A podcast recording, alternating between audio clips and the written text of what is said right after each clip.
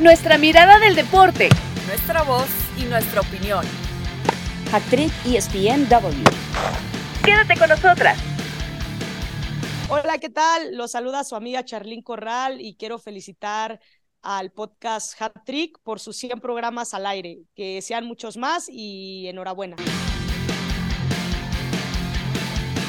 Actriz ESPNW. Hola, hola, bienvenidos. Esto es Hattrick ESPNW. Gracias por acompañarnos. Estamos en edición centenario. Yo soy Cari Correa y a nombre de todo el equipo quisiéramos darles las gracias, infinitas, infinitas gracias por haber disfrutado de los 99 primeros episodios de este gran podcast, por haberlo compartido, por todos los mensajes que siempre nos hacen llegar.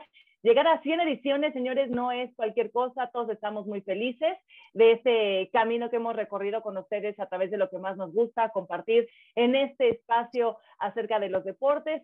Y bueno, gracias también a todas y todos los que han pasado por aquí, en la conducción, en los análisis, entrevistados y por supuesto a la tremenda producción que lo hace posible y que nos tiene muchísima paciencia. Así que a todos ellos muchas gracias y de manteles largos teniendo una pionera de este podcast con nosotros, Cristina Alexander. ¿Cómo estás, querida? Ay, qué gusto estar con ustedes, eh, Marisa, Cari, creo que no me había tocado trabajar contigo y lo hablábamos antes sin exagerar, como en año y medio, dos años. Todavía estabas embarazada, así, así te lo dejo. ya va a cumplir diez meses.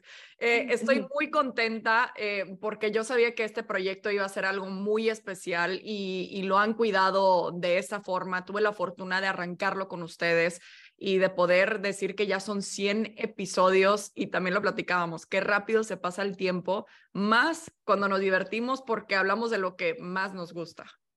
Exactamente. Y nuestra queridísima Marisa Lara, que ya es eh, frecuente de este espacio dando cátedra. Mi Mari, ¿cómo estás? Hola, ¿qué tal, Cari? Un placer eh, saludarte, un placer saludar también a Cris. Eh, un gusto estar, por supuesto, también en este podcast y bueno, pues sí, de manteles largos, de manteles largos con estos 100 episodios de los que ya hablamos, de los que ya llegamos y que bueno, se, dice fácil, pero ha sido realmente un buen trabajo, un lindo trabajo y coincido con mucha pasión en este tiempo para poder llegar a estos 100 episodios, Cari. Así es, y bueno, gracias también a Charlín Corral por este bonito mensaje que nos dejó eh, de felicitación. Eh, saludo especial a Caro Padrón, a Paulina García Robles, a Vanessa Pencouten, eh, que todas han pasado por aquí, a Julia Herley e incluso a Toñito Rodríguez también, que nos ha hecho compañía. Ah, muchas Toñito. Oigan, pues estamos eh, felices de manteles largos, ya lo dijimos, pero también no nos olvidamos de los grandes temas que se han suscitado esta semana y es que tenemos final confirmada de la Champions League. El Inter de Milán se va a medir por el título ante el Manchester City el próximo 10 de junio en Estambul.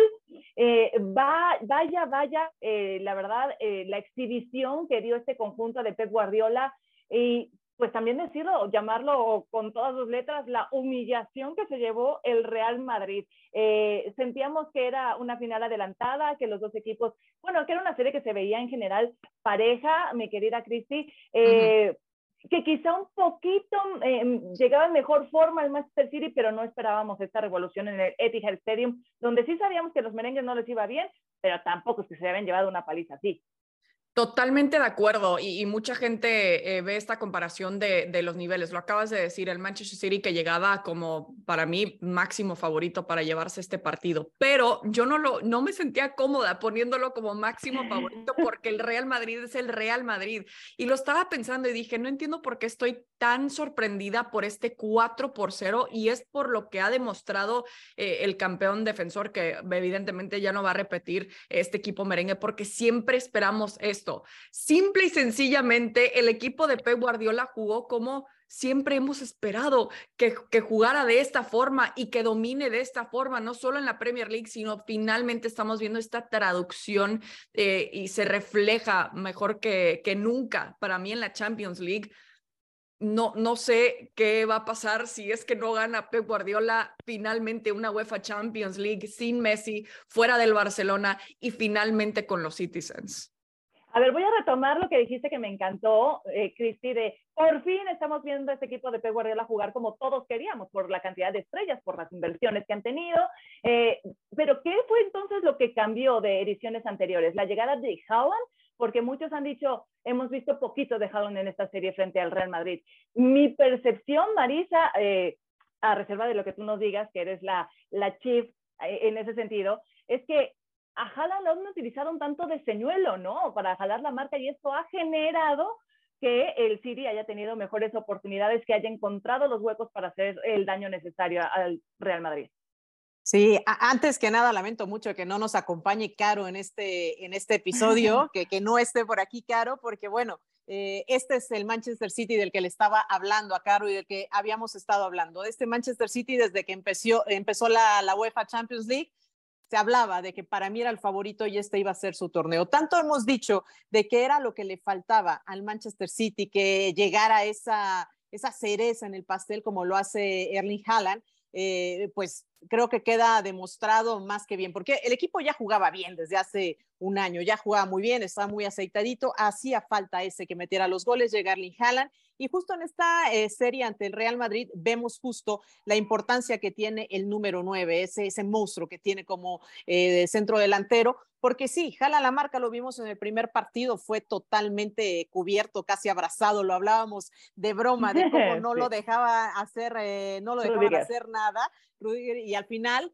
eh, bueno, pues para este segundo partido cambia la estrategia de Pep Guardiola y sí, sigue siendo un señuelo y esto le da la oportunidad a Bernardo de poder llegar mucho más fácil, porque cuando analizas las jugadas eh, detenidas, ves cómo el balón se mueve hacia, eh, hacia el jugador y los eh, defensores están custodiando tres elementos a Erling Haaland. Entonces sí sirve como señuelo, sí sirve para hacer esta labor, que al final también hay que destacar lo que hace Pep Guardiola, ¿no? que cambia tácticamente, a, no cambia, mantiene su estilo de juego, es fiel a lo que plantea en el, con su equipo, pero dejó creer que quizás el Real Madrid podía darle la vuelta en ese primer partido.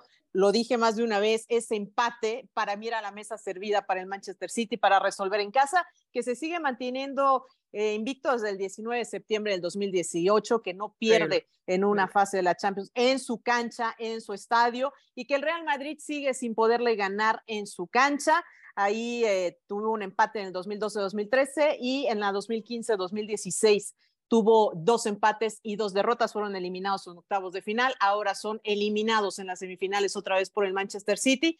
Creo que es hora para todavía los que no le dan esa, esa credibilidad y no le dan ese mérito que se merece el Manchester City, que hoy por hoy es el mejor equipo que está planteado, porque viene trabajando desde hace 10 años atrás, porque viene con un trabajo que por fin lo estamos viendo. Faltaba una sola cosa, llegó Erling Haaland, la dirección técnica sigue siendo espectacular, entonces creo que es hora para todos aquellos, o sea, y ojo que nunca he demeritado el Real Madrid, que es un tremendo gigante de 13 copas en la, en la Champions, o sea...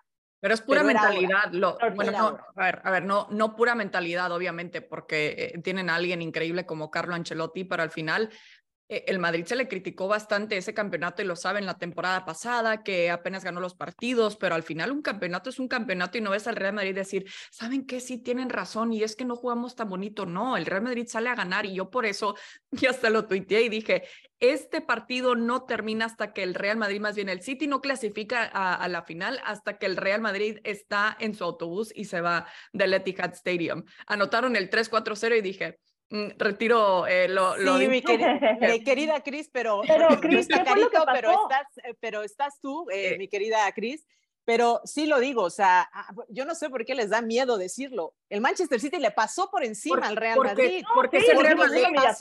no, a mí, a ver, miedo, miedo, miedo no, no me da para nada. Yo vi un equipo del City que dominó desde el minuto uno. 73% de posesión, Cris. Y, y, no anotaron tres goles y, saben de qué. En de primer tiempo. Hablando. Tres goles de Erling Haaland gracias a Thibaut Courtois y, y, por esa actuación espectacular, brillante que tuvo de nueva cuenta, que no se le puede reclamar a nada. E, el primer gol específicamente de Bernardo Silva, digo, ¿cómo es que filtran el balón tan fácilmente y se queda tan solo Bernardo Silva? La combinación de un trabajo brillante que, que yo amo a Pep Guardiola y, lo saben, pero más porque sabe hacer estas eh, eh, cosas técnicas inesperadas para poder darle una oportunidad. Lo de Bernardo Silva, ¿se imaginan si es que se hubiera concretado eh, esa salida que se estaba hablando mucho la temporada pasada, que parecía que iba a salir del equipo de los Citizens, que Joan Laporta lo quería en el Barça, pero al final se queda y ha sido esta arma secreta. Me encanta el estilo de Bernardo Silva. Me, me, da mucho gusto ver que haya sobresalido porque está muy difícil competir con los números de, de Erling Haaland. ¿Qué pasó? Fue que, que el, el Real Madrid eh, le entró el pánico. Le entró el pánico. Estaban petrificados, ¿no? Esa porque incapacidad tiraron... de reaccionar ya no, no, claro. no no reaccionaban del primero cuando ya les estaba también llegando el segundo, todo el tiempo les quitaban el balón, lo que mencionaba Marisa, el 73% de la posesión. Es decir, o sea, no, no, era como invitarte a un baile de merengue cuando tú lo único que sabes es bailar vals. Sí, nice. y, y, poner en tu currículum que sabes eh, perfectamente eh, andar en, en, caballo cuando no sabes eh, ni subirte al mismo caballo. O sea, es, inc es, increíble, pero para mí era desenmascarar también muchas debilidades por parte del Madrid. La mentalidad les falló y yo creo que fue, va, ganaron la Copa del Rey, ok, bien, pero todos sabemos por las alineaciones que estaba presentando Carlo Ancelotti, eh, por la falta de ganas de muchos, muchos jugadores, no estoy incluyendo obviamente al plantel entero, en los partidos ya de la liga y dijeron, no, hombre, el Barcelona ya se nos escapó, tiraron la liga por enfocarse en la Champions y, y ese enfoque y ese pánico de, pon, de poner, eh, eh, apostar por todo y decir, bueno, eh, vamos a ganar la Champions, que obviamente siempre digo entre comillas, ¿no? Es el premio de consolación, es la UEFA Champions League. Es la Champions. Pero yo creo que, pero yo creo que fue, que fue eso, como que se voltearon a ver el espejo y dijeron de que es, es, ahora o nunca. Y al final hicieron un, un, buen partido de ida y la vuelta les falló todo. Habían puntos e, en donde en, en el partido cuando habían cuatro jugadores del Manchester City alrededor de dos del Real Madrid. Y, y esa estrategia al final siempre para mí la mentalidad de, de, Pep Guardiola superó la de Carlo Ancelotti. Esa imagen, y seguramente lo vieron, ¿no? De Vinicius Junior, cómo voltea con, con Ancelotti y, y, y, como que con una cara de desesperación, para mí lo dice todo de ese partido. Sí, y es que además Ahora, era, era, era impensable, perdón, Cari, era impensable que el, el, el Chelsea, me cago el Chelsea, ah. el Manchester United vaya, eh, o sea, fuera a salir de la misma manera. O sea, me queda claro y a cualquiera le quedaría claro que no iba a salir de la misma manera como lo hizo en Santiago Bernabéu. Me parece que era ah, más que predecible que iba a cambiar totalmente eh, su táctica y hoy por hoy le ha ganado la partida a otro grande eh, eh, que como lo es él, ¿no? Pues sí, lo veía desesperado Vinicius porque no le dejaron hacer nada. Le dijeron, bueno, en tu casa, a ver, hiciste esto, pero acá, acá no vas a hacer nada, ¿no? Entonces sí me parece que tácticamente gana la partida Pep Guardiola, que por cierto llega a 100 partidos en la Champions League, ahí se acerca a Ferguson, que tiene 102, y bueno, pues eh, que estará también ahí acechándote, pues estos récords que están escritos ya ahí en la, en la Champions League. ¿De qué le va a servir al Real Madrid esta temporada irse nada más con la Copa del Rey? Como decías, Cristi, eh, eh, hubo un punto donde vieron tan alejada al Barcelona que tiraron la opción de la Liga por enfocarse en la Champions League, quedan eliminados de la Champions. Se hablaba de una posible salida de Carlo Ancelotti al término de la temporada. Florentino salió y dijo que no había manera, que iba a cumplir con todo su contrato cabalmente, pero la verdad es que la información que gira alrededor eh, eh, apunta hacia otra cosa. ¿Qué consecuencias podrían venir en el conjunto merengue? Que además lo vemos, eh, pues evidentemente nadie se hace más joven, ¿verdad? Y sí. hay varios jugadores que por más talentosos que sean, ya no te entregan lo mismo dentro del terreno de juego, llámese el caso de Luka Modric, lo de Tony Cross, son veteranos y, y son muy talentosos, sí, pero pero ya también como que el Real Madrid huele a que necesita un cierto recambio. Yo veía lo que estaba sucediendo en el estadio, en el Etihad Stadium, y me preguntaba, ¿esto tiene que ser un parteaguas? Esto tiene que ser una demostración, como decía Marisa, han desenmascarado esas carencias del Real Madrid que veníamos hablando desde hace muchísimo tiempo, pero que como se sacaban los resultados, eh, no era tan alarmante. Hoy, después de esta humillación que se llevan frente al Manchester City, eh, porque las formas sí que importan, no es nada más el haber quedado eliminado, sino las formas y el cerrar una campaña solo con la Copa del Rey, ¿qué consecuencias deben de traer para el conjunto del Real Madrid?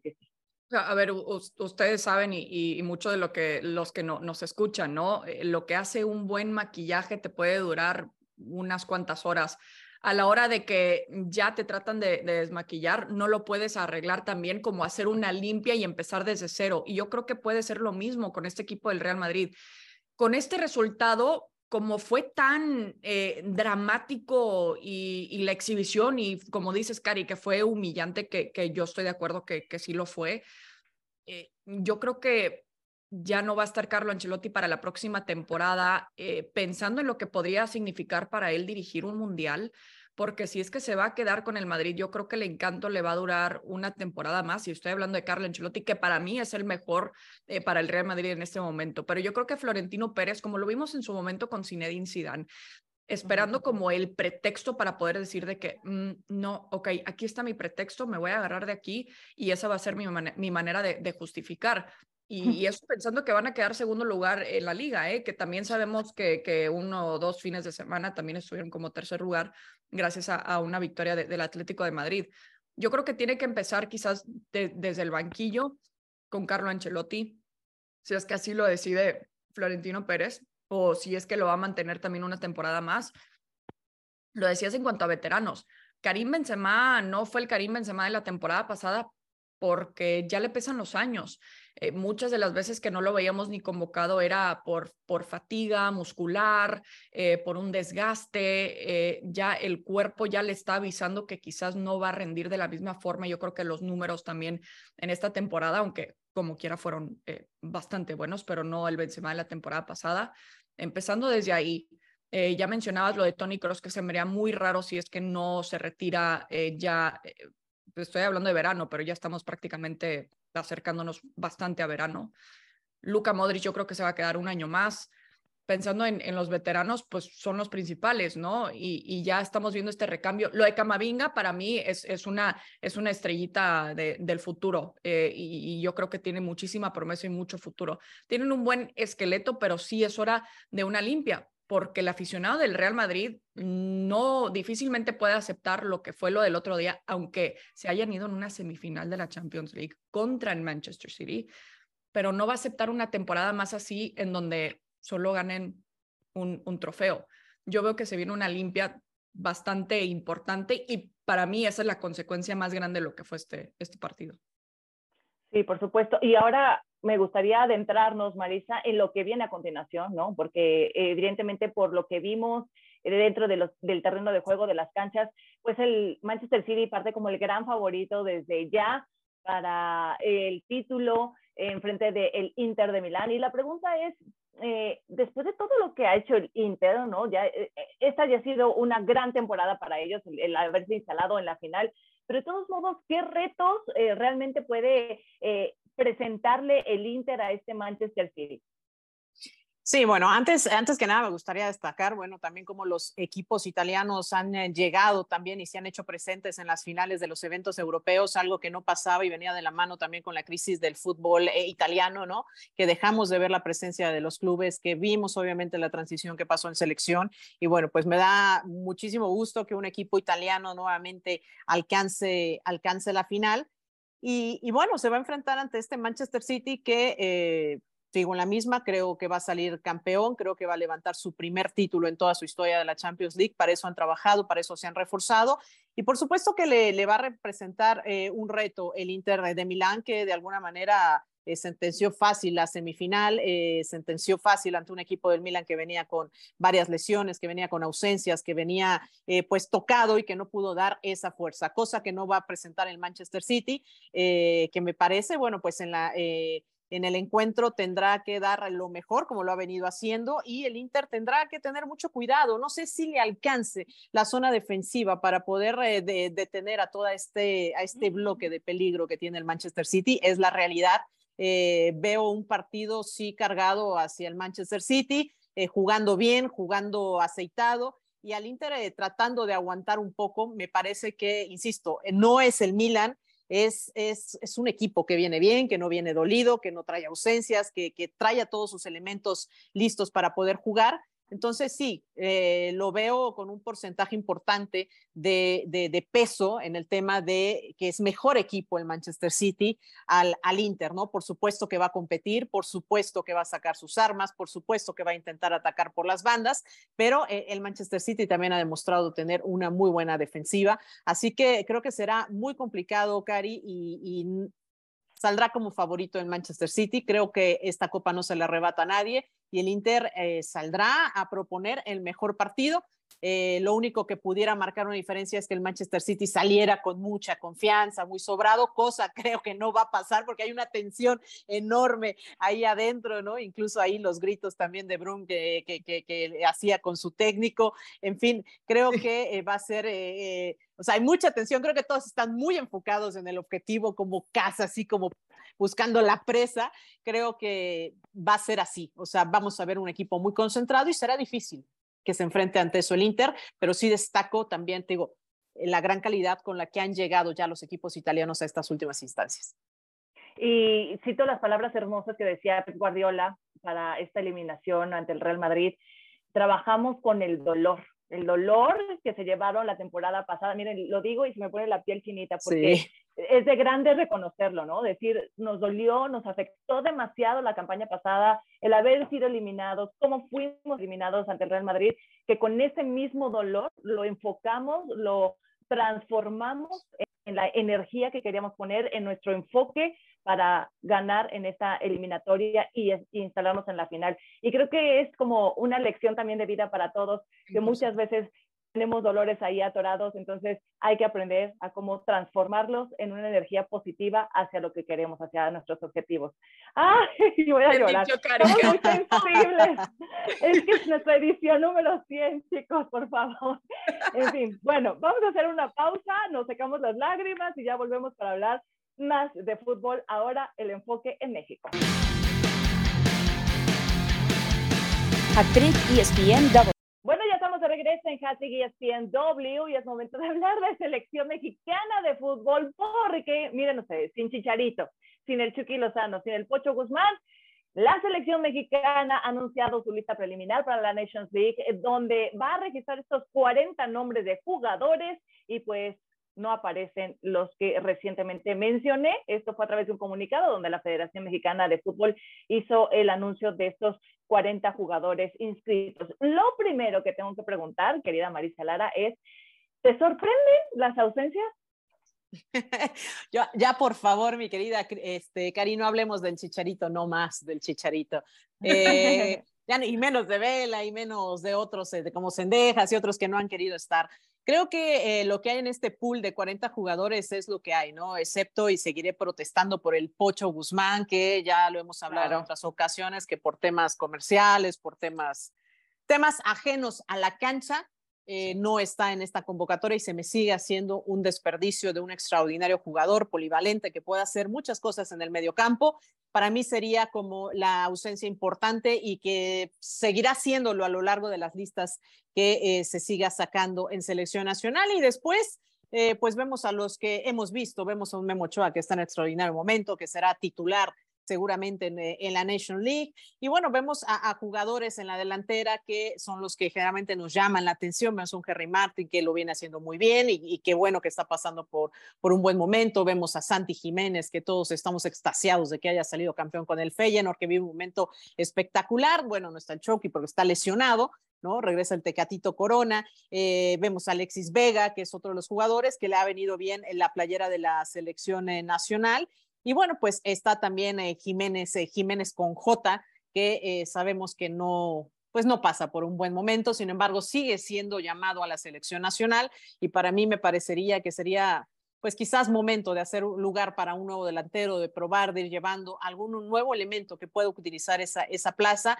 Y lo digo sin afán de ofender, porque le agradezco tanto a Jiménez lo que nos dio cuando estaba en su momento, pero la realidad es que los años, par de años posteriores a esa lesión, a esa fractura eh, de, cráneo, bueno, pues no han sido los mejores y es una realidad, ¿no? Pero me parece que están los que tienen que estar, excepto por el Pocho Guzmán. Así creo que es una lista donde podrá echar mano el entrenador para poder hacer una buena eliminatoria. Nos acabas de romper el corazón. ¿Cómo que lo del Pocho Guzmán es por e-, efectos comerciales? ¿Qué supuestamente no es por lo que nos están contando acerca del doping que tuvo hace unos años? Pues eh, eh, no, no les gusta que haya estado ahí, ¿no? Es la mancha que incluso recordemos que echó para atrás la compra de Chivas eh, a Pachuca con el jugador. después todo quedó aclarado, después quedó todo olvidado, da su paso, ahora sí se concreta la venta al equipo de Chivas. Y bueno, pues eso tendría que ser para mí una, o sea, una, ¿cómo decirte? Una disculpa más que aceptar. ¿A qué voy? O sea, si ya lo perdonó Chivas, si ya lo perdonaron, si ya dijeron, órale, pues ya vente, ¿no? Lo demás está olvidado, está aclarado, pues me parece que tendría que ya darse vuelta a la página y hasta el momento, bueno, pues el Pocho Guzmán ha, ha mostrado tener eh, vamos, no ha tenido otra mancha dentro de su, de su historial, ¿no? O sea, es a lo que voy, ¿no? Si Chivas lo aceptó, lo perdonó, es como si a mi Luis Suárez lo siguen castigando por, por, este, por morder orejas, ¿no? O sea, lo siguen castigando por, por lo que hizo, pagó su castigo, se redimió y bueno, le dio grandes... Sí, le dio grandes momentos al Barcelona, ¿no? Y siguió siendo llamado en su selección. Creo que se vale también equivocarse, pedir disculpas y seguir adelante, ¿no? Pero pareciera ser que en el caso del Pocho Guzmán eso, pues eso no va a pasar. Échale, mi Cris, ya te veía con muchas ganas de interactuar. Venga. Eh, estoy, estoy, me hace muy feliz, eh, obviamente siempre escuchar a, Marisa, pero eh, mucho más cuando estoy de acuerdo con ella, que es, que es muy seguido. y, y es que estoy totalmente de acuerdo. Cada vez que escucho este argumento de Guzmán que no está por lo que pasó, no manchen más su carrera. O sea, eh, como dices, si el Guadalajara ya lo pudo olvidar, ¿por qué la selección mexicana no? Y si es que es por este tema, entonces em, que tengan, ah, no sé cómo ponerlo en, contextos políticamente correctos, pero que tengan eh, la valentía de decirlo abiertamente, lo cual sé que nunca va a suceder. No va a pasar. Nunca va a suceder. Me gusta vivir también en la realidad de la selección mexicana y hasta pensándolo de manera optimista, no voy a ver un comunicado, una conferencia dedicada a eso. Si no pasó con el chicharito, no va a pasar con el pocho El chicharito que es el chicharito. Menos, menos con este tema. Estoy, estoy revisando eh, la lista que, eh, que lo viene en el Twitter de Marisa Lara. Gracias, mi querida eh, Crispo. Yo también te sigo y te quiero. Eh, no, no estoy viendo el nombre y no sé si estoy mal porque no veo, no veo nada bien. No, no, traigo los lentes. No, sí traigo lentes. Eh, ah, no estoy viendo el nombre de, de del Ponchito González en la lista del con el Monterrey. Obviamente veo a Monterrey y no, y no veo su nombre ahí ligado. También un error porque pusieron el nombre de César Montes todavía con el Monterrey. Eh, no sé por qué no está el Ponchito González. A mí, la verdad, me confunde mucho que eh, no que lo tenga que convocar cada vez, ¿no? Porque Diego Coca también lo dijo abiertamente que pues apenas está conociendo a, a sus jugadores, que obviamente es un proceso, pero eh, también ya estamos en el 2000. Y que de aquí, de 40 va a tener que cortar para quedarse nada más con 23. O sea, yo, yo, quisiera escucharlas a ustedes de quiénes sí o sí tendrían que estar, porque ya para entonces Coca eh, tendrá que haberse familiarizado con cada uno de los jugadores y con el estilo de juego que está buscando, con quienes le funcionan, las combinaciones que pretende, en fin, eh, tampoco es que tiene tantísimo tiempo, Mari. No, no, no, no, no tiene tantísimo tiempo. Eh, yo, yo siempre estaré de acuerdo en que llame a jugadores para ver si lo crea así necesario en, posiciones, es decir, si no está, bueno, pues eh, ahora como señalaba eh, Pocho González, que, no estaba dentro eh, de la lista, me parece que hay jugadores que tiene bien vistos, ¿no? que sabe qué le pueden dar, qué, qué, pueden hacer y que llame a otros en su lugar para ver, me parece que está bien porque son las únicas oportunidades que tienes como entrenador. yo creo que estará la columna vertebral, yo creo que veremos a un Alexis Vega, yo creo que veremos a un Gallardo, yo creo que veremos por ahí también a una Antuna que le ha dado buenas cosas. Yo creo que estará Alvarado, tiene que estar Santi Jiménez, tiene que estar Henry Martin, tiene que estar, eh, pues obviamente Néstor Araujo, estar Memo Ochoa, eh, viendo aquí, pues ir rápidamente haciendo, pues como ese, ese escaneo, ¿no? Un César Montes, ¿no? O sea, jugadores que han sido comprobados y que están, eh, seguramente estarán en esa en esa lista final, pero sí, tiene que ver, ¿no? Y si no lo hace en estos torneos, si no lo hace en esta Nation League, ¿cuándo lo va a hacer, no? Entonces, hay que aprovechar además lo más que se pueda, porque recordemos que México, al ser host de la Copa del Mundo, que por cierto, Cari, ya salió ese logo, Mamma mía, mamá Ay, vaya que se quebraron la cabeza, ¿no? O sea, entre tres naciones. Creo que juntaron a sus creativos más importantes y la campaña, lo que es el video, lo que es el video, sí está lindo. Eh, pero no vas a usar un video, pero es el logo. Exactamente. Desaparece un Photoshop de la Copa del Mundo sobre un 26, Dios santo, habiendo tanta tanta diversidad cultural en los tres países, ¿no? Todas las comunidades de indios americanos que hay en los Estados Unidos, la diversidad, eh, también eh, de biodiversidad de naturaleza, de animales, eh, culturalmente, o sea, México es un país riquísimo en todo. Estados Unidos también lo es en biodiversidad, bueno, Canadá no se diga, o sea, me parece que se deja escapar una oportunidad justo de hacer lazos, de, eh, de hermandar a los tres países, encontrar, o sea, para eso contratas gente, Cris, para que le piense y trate de enlazar a los tres ganitas países. a los muffins de mi hijo esta mañana para decorarlos, o sea, no es tan difícil, de verdad. O sea, el 26 vertical, que sea blanco, ay, el blanco, mundo, no, pues es por lo que van a jugar. No, de verdad, tache. No, y vi que alguien lo puso de ladito y parecía que decía no. o sea, todo mal, todo mal, lo vi y, me reí mucho. Solo quiero hacer una pequeña corrección eh, que, que chequé eh, la salud física de, de, Ponchito González. Parece que está en duda para la vuelta del Clásico Regio. Le pusieron hielo, sí, tuvo mm. que salir eh, del partido por un golpe, así que solo por, por no ir por todas y por mi Ponchito González del Monterrey.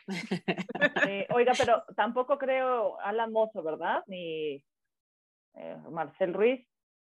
Pero bueno, ahí seguimos desmenuzando la lista que ha presentado la selección mexicana de fútbol preliminar para la Nations League. Y ya comentamos también lo del logo. Señoritas, antes de que se nos acabe el tiempo eh, y que la producción nos quiera matar como siempre, tenemos que hablar sí o sí de lo que ha sucedido en las semifinales del eh, fútbol mexicano clausura 2023.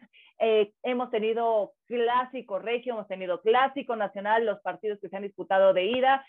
quisiera comenzar en ese orden, ¿no? Como se fueron dando. Así que arrancar primero contigo, Cristi, de lo que fue el empate entre Tigres y Monterrey. ¿Está esa serie en modo Bucetich? Mm, me dejaron algunas dudas el partido de ida y es que yo eh, lo vivo, me sorprende que todavía tenga algo de, de uña porque sí lo, lo vivo a tope. Acá son dos horas de diferencia. Entonces el partido empezó a las 11 de la noche y difícilmente pude dormir después de eso, más después de ese fuera de lugar de Tigres y, y no, le, y no le contaron este, eh, el gol a, Sebastián Córdoba. Eh, lo de Bucetich es, es Víctor Manuel Bucetich. Lo veo en el banquillo y me da mucha tranquilidad. Confío en que en el partido de vuelta va a encontrar el por qué no pudieron hacer más contra, contra Tigres. Defensivamente estuvo bien, eh, como para desesperar a, André Pierre Guignac. Eh, yo creo que, que en general en ese sentido estuvo bien pero por parte de los delanteros, claro, tiene que aparecer pues, los, los más importantes, ¿no? Lo que vemos con Aguirre Funes Mori, eh, por supuesto con Berterame, que desde que lo vi con el Atlético de San Luis sabía que iba a hacer grandes cosas en la Liga MX, me da mucho gusto, eh, obviamente en, lo, en, lo, personal, verlo con, con Rayados y, y verlo tener esta confianza eh, en un equipo así. Entonces, el partido de ida quedó 1-1. Em, obviamente no fue el partido más entretenido, Espero cosas grandes por parte del Monterrey, el partido de vuelta, en casa, eh, eh, en, esa casa y contra Tigres en liguilla eh, que no tiene los recuerdos más increíbles por esa experiencia traumática que tuve en la final. Pero, pero tengo, tengo fe, tengo fe en Víctor Manuel Bucetich, en Bucetich. tengo fe en que sabe perfectamente lo que no le funcionó. También tiene ahí a, Carlos Barra este, a, a un lado, así que nada, con todo, con todo en la vuelta. Y al mismo tiempo, mi Cristi, qué presión para Robert Dante Ciboldi, ¿no? Que va llegando, o es el tercer técnico eh, eh, de este torneo para los Tigres, y el que puedas quedar eliminado por el pase a la final con tu vecino, archirrival, eh, sin haber podido sacar la ventaja en tu casa. ¿Qué tan presionado debe estar en estos momentos Robert Dante Ciboldi? Eh, muy, y yo creo que después de lo que vimos en, eh, en la última ronda de, liguilla para Tigres, ¿no? Que mucha confianza en el partido de ida, poco confianza en el partido de vuelta, aquí todavía queda abierto, pero le veo eh, una cara de, de nervio a Siboldi, honestamente, y no, no solo porque se está enfrentando al Monterrey, lo que mencionaba, por supuesto, contra, contra Toluca. tiene que llegar con más confianza tiene los elementos para hacerlo. Tigres sigue teniendo un plantel para, para mi gusto bastante eh, importante, pero lo que fue Tigres en temporada regular, sabemos lo que es y sigue siendo esta tendencia de Tigres en liguilla que sabe jugar las liguillas es una mentalidad muy única que tiene eh, el equipo la Sultana del Norte. Entonces, Robert Dante Siboldi igual tendrá seguramente sus comentarios. Me da gusto ver a jóvenes mexicanos brillar como Diego Laines, como Sebastián Córdoba. Son dos elementos que fueron, bueno, que han sido muy importantes, por supuesto, en la liguilla. Eh, mostraron también eh, eh, grandes habilidades en el partido de ida. ¿Por qué no pensar en que va a contar con todo con ellos? Porque Tigres también vive en una etapa como ya de, de, transición un poco. Ya no puede depender tanto de no tener una buena temporada regular, aunque sabemos todo el drama que, que pasó con, con Coca. Y al final tendrá que mostrar a la afición y la institución de que merece estar al frente una temporada más y es justamente de Laines y de Córdoba de quienes parece se está agarrando el conjunto de Tigres para hacer este recambio generacional que necesitan. Pero bueno, ya decías, Cristi, hay que saber jugar las liguillas y esa era una tarea, pendiente para el Tan Ortiz con el América, que se lleva un muy buen resultado del partido de ida ante las Chivas, Marisa. Eh, este equipo rojiblanco que se cansó de estar intentando eh, con esos disparos, pero se enfrentaron con una barrera llamada Luis Ángel Maragón, que estuvo bárbaro, tremendo, eh, bajo los tres palos de las Águilas, y pues se llevan ese uno por cero, todo queda para resolverse en la vuelta en el Estadio Azteca, pero pinta para que la América esté nuevamente en una final, ¿no, Mari? Sí, sí, sí, me parece que el Tano Ortiz aprendió la lección, eh, la lección dura, difícil y dolorosa que, tuvo, ¿no? El, torneo pasado, ¿no? El quedarse eliminado, pues en estas instancias. Creo que ha aprendido, creo que ha bajado las cosas, ha meditado, eh, ha aprendido. Y, a veces eh, lo decíamos con el Manchester City, lo decíamos con el Pep Guardiola, que te creces ante el dolor. ¿Qué haces con tu dolor? Pues hay que agarrarlo y ver cómo mejoras. Y creo que es lo que ha hecho el Tan Ortiz. Eh, creo que difícilmente va a dejar escapar esta serie. Este gol que saca de visita es importantísimo, importantísimo lo que hace Alejandro Sendejas. Ya sabes lo que dice, que para que la cuña apriete, tiene que ser del mismo palo, así que bueno, lo hace Sendejas después de que no se hace válido también eh, eh, un gol del cabecita, o sea, hubo esa llegada, hubo la posesión, el 53% por parte de las Águilas del América, hubo disparos eh, también, siete tiros de esquina, en fin, fue un partido muy ríspido. También hay una, una jugada donde se me fue el nombre ahora del jugador, una entrada también que pudo haber sido expulsión para el equipo de, de, las Chivas, que se pudo haber quedado con 10 elementos. En fin, un partido ríspido. Qué bueno, porque eso es lo que queremos ver en el terreno de juego. Un buen encuentro, ya que llegaron dos, dos partidos eh, que son eh, con tanta rivalidad como lo fue el Clásico Regio y ese Clásico Nacional. Es lo menos que podemos esperar. Yo creo que eh, difícilmente, insisto, va a dejar escapar eh, el América esta, esta ventaja. En su casa lo ha venido haciendo muy bien. La última vez que ganó ahí las Chivas son los cuartos de final, el 28 de noviembre del 2020, que sacó un resultado 2 por 1 las Chivas de visita, aunque en este momento pues se ha vuelto realmente una casa segura, un lugar seguro para las Águilas del América donde se crece y creo que no podrá hacerlo. Las Chivas tendrían que ganar eh, con un marcador de dos goles, dos goles por cero, cualquiera que sea una diferencia de dos lo cual lo veo muy complicado. Mencionabas hace un momento también que ahí atrás Malagón hizo bien las cosas y a, lo que voy es que también tendría que sacar su mejor arsenal el equipo de las Chivas. Paunovic tendría que hacer prácticamente una práctica de disparo desde el minuto uno para buscar estos goles y obviamente el ir hacia adelante eh, te hace cometer errores, el ir hacia adelante te hace abrir tus líneas y esas líneas que me parece el América no va a perdonar, creo que va a dejar que llegue van a, que lleguen las Chivas, que, que, tomen un poco ese ritmo y va a aprovechar los momentos donde de, pueda tener el balón, incluso con una descolgada. Eh, creo que las Águilas se van a imponer en esta serie. Eh, lo van a hacer porque juegan además con la desesperación de un equipo rival que le urge, le urge, le urge pasar de esta fase, no ha podido pasar, entonces bueno, pues sigue intentando hacerlo el equipo de las Chivas, creo que el error estuvo en esa ida y difícilmente van a poder ajustar para, para la vuelta eh, con lo que requieren, que son esos dos goles, y que no les hagan uno más. Así que bueno, Cari, me quedo eh, con este resultado, creo que va a ser para las Águilas del la América la vuelta. Ya no te voy a invitar ¿eh? Oigan, sí, este, creo que al Guadalajara le falta un delantero letal, un 9, eso ya lo venimos hablando desde hace unos torneos atrás y en estos instantes es cuando más se nota. Hemos tenido unos grandes partidos de ida, no esperamos menos para la vuelta, creo que vamos a coincidir las tres en el pronóstico, eh, sentimos que la final va a ser un Monterrey América, el 1 y el 2 del fútbol mexicano, lo que sería justicia futbolística, ¿verdad? Ay, ay, ay, yo no estoy segura. Eh, te diría que sí, eh, también confío en lo que puede hacer Bucetich eh, dentro del terreno de juego. Tendría que pasar realmente un desastre en, en, la cancha para que Monterrey no saque el partido de vuelta, pero me parece que Tigres, Tigres se enganchó no, se, no tenía que, se, tenía, se tenía que enganchar, ¿ves? El tren pasó de la liguilla así rapidísimo y dije, dijo Tigres, me agarro, me agarro y viene colgadísimo. La verdad es que veo embalado, veo embalado a Tigres, mi querida Cris y sí temo que se pueda clasificar a la final. Así que eh, bueno, si pasa un desastre, creo que va a ser América. Este, Rodrigo, nuestro productor, Rodrigo, ya, ya no vuelve Marisa, ¿verdad? No, no, ya me bloqueó desde hace rato ah, también, porque no dije Chivas, pero dice que Chivas rayado el productor. hombre. Pero sí, creo que, creo que puede ser. Por cábala, por cábala no, no, no. No va a decir nada, Cris. No, va a decir, Cris. Ya de por sí está nerviosa, con los nervios de punta. Bueno, ha sido un deleite compartir una edición más de Patrick ESPNW, edición centenario. Gracias nuevamente por estar con nosotros, por siempre sus mensajes y por compartir este podcast. Síganlo haciendo para que lleguemos en un pestañar a los 200 podcasts de Hattrick. Muchísimas gracias, un fuerte abrazo y hasta la próxima.